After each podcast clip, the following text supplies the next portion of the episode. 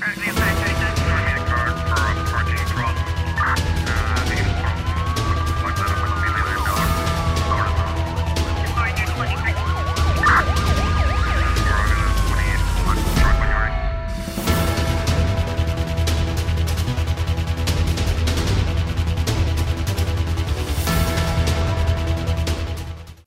A Polícia Nacional apreendeu três armas de fogo e deteve quatro pessoas na sequência do cumprimento de cinco mandados de busca em residências em mais uma operação que decorreu na manhã desta quarta-feira em diversos bairros da cidade da Praia. Das dezenas de viaturas fiscalizadas, a Força Policial aplicou mais de 500, 550 mil escudos em coimas. Os resultados da operação foram uh, divulgados à imprensa pelo comandante adjunto da Direção Central de Investigação Criminal, Roberto Lima.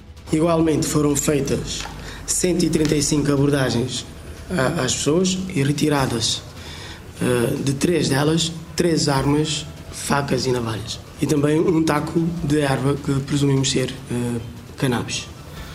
Relativamente aos mandados cumpridos, vale dizer que duas armas de fogo foram apreendidas, sendo uma caçadeira de dois canos cerrados, calibre 12, e uma espingarda de ar comprimido de uh, pequeno calibre.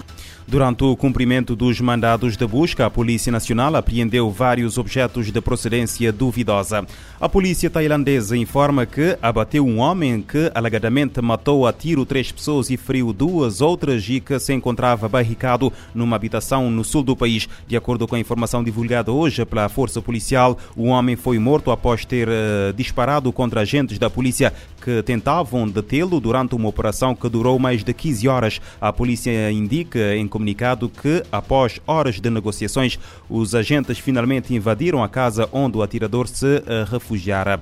Os acontecimentos ocorreram na quarta-feira à tarde, numa zona comercial movimentada no distrito de Muanga e levaram à evacuação de um jardim de infância próximo, bem como ao destacamento de uma centena de polícias para negociar com o atacante. Segundo a imprensa local, o agressor é um ex-soldado de 29 anos que enfrentava uma acusação de agressão física.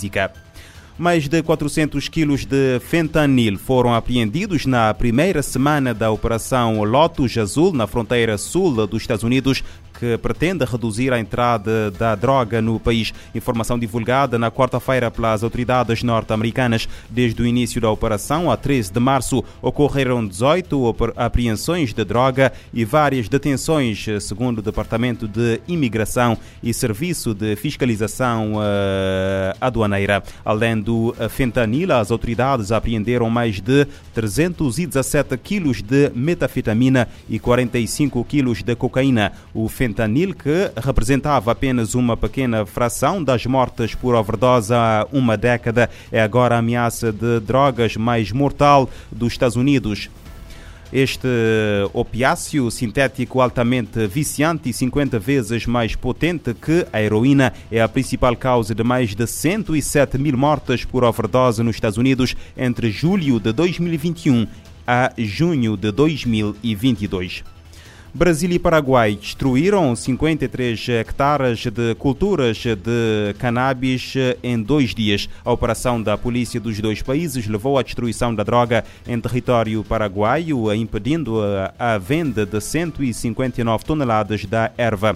O anúncio foi feito esta quarta-feira pela Polícia Federal Brasileira. Os dados da operação anti-narcóticos foram o resultado da fase 36 da chamada Operação Nova Aliança, um acordo de cooperação entre as autoridades dos dois países para combater a produção de cannabis nas zonas fronteiriças. A nova fase da operação começou na passada segunda-feira e nos seus dois primeiros dias de trabalho permitiu a erradicação de mais de 159 toneladas de drogas e a destruição de seis seis campos que serviram de base a traficantes de droga em 53 hectares de plantações de cannabis. A Polícia Federal brasileira acrescenta que apreenderam 660 quilos de cannabis que estava pronta para distribuição e 15 quilos de sementes. A cada ano de ação ineficaz para limitar o aumento da temperatura global abaixo de 1,5 graus Celsius, cresce o risco de uma catástrofe climática. O alerta é do secretário-geral das Nações Unidas, António Guterres. A declaração do líder da ONU foi feita no âmbito do Dia Mundial da Meteorologia, assinalado esta quarta-feira. Para marcar a data, Guterres divulgou uma mensagem sobre os efeitos da mudança climática e como tem intensificado as ondas de calor, as secas, inundações, incêndios florestais e fome. Um outro grande risco, segundo Guterres, são as ameaças de submersão de países e cidades de baixa altitude, além da realidade de extinção de cada vez mais espécies. Em 2023, o tema do Dia Mundial de Meteorologia é o futuro da temperatura, do clima e da água através de gerações. Para Guterres, o tema leva todos a pensar em suas responsabilidades de assegurar que as próximas gerações herdem um amanhã melhor o chefe das Nações Unidas diz que isso inclui acelerar ações para limitar o aumento da temperatura por meio de medidas de adaptação e mitigação. Ele defende também a transformação radical dos sistemas de energia e transporte, o que passa pela quebra do que chama de vício em combustíveis fósseis, para abraçar assim a transição justa para a energia renovável. Antônio Guterres voltou a mencionar a urgência de uma revolução financeira para apoio técnico aos países em desenvolvimento, à medida que eles reduzem emissões e se dedicam a um futuro sustentável. Muitas dessas nações são as maiores vítimas de desastres naturais e dos danos causados pela mudança do clima.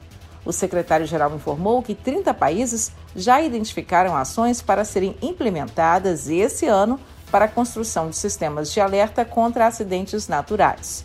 Antônio Guterres acredita que a guerra contra a natureza não tem razão de ser. Para ele, 2023 deve ser um ano de transformação e não de ajustes. O Dia Mundial da Meteorologia foi estabelecido em 1950, o mesmo ano em que foi criada a Organização Meteorológica Mundial. Da ONU News em Nova York, Mônica Grayle. Na sua mensagem, o secretário-geral da ONU lembra que a mudança climática está a fazer com que o planeta seja inabitável.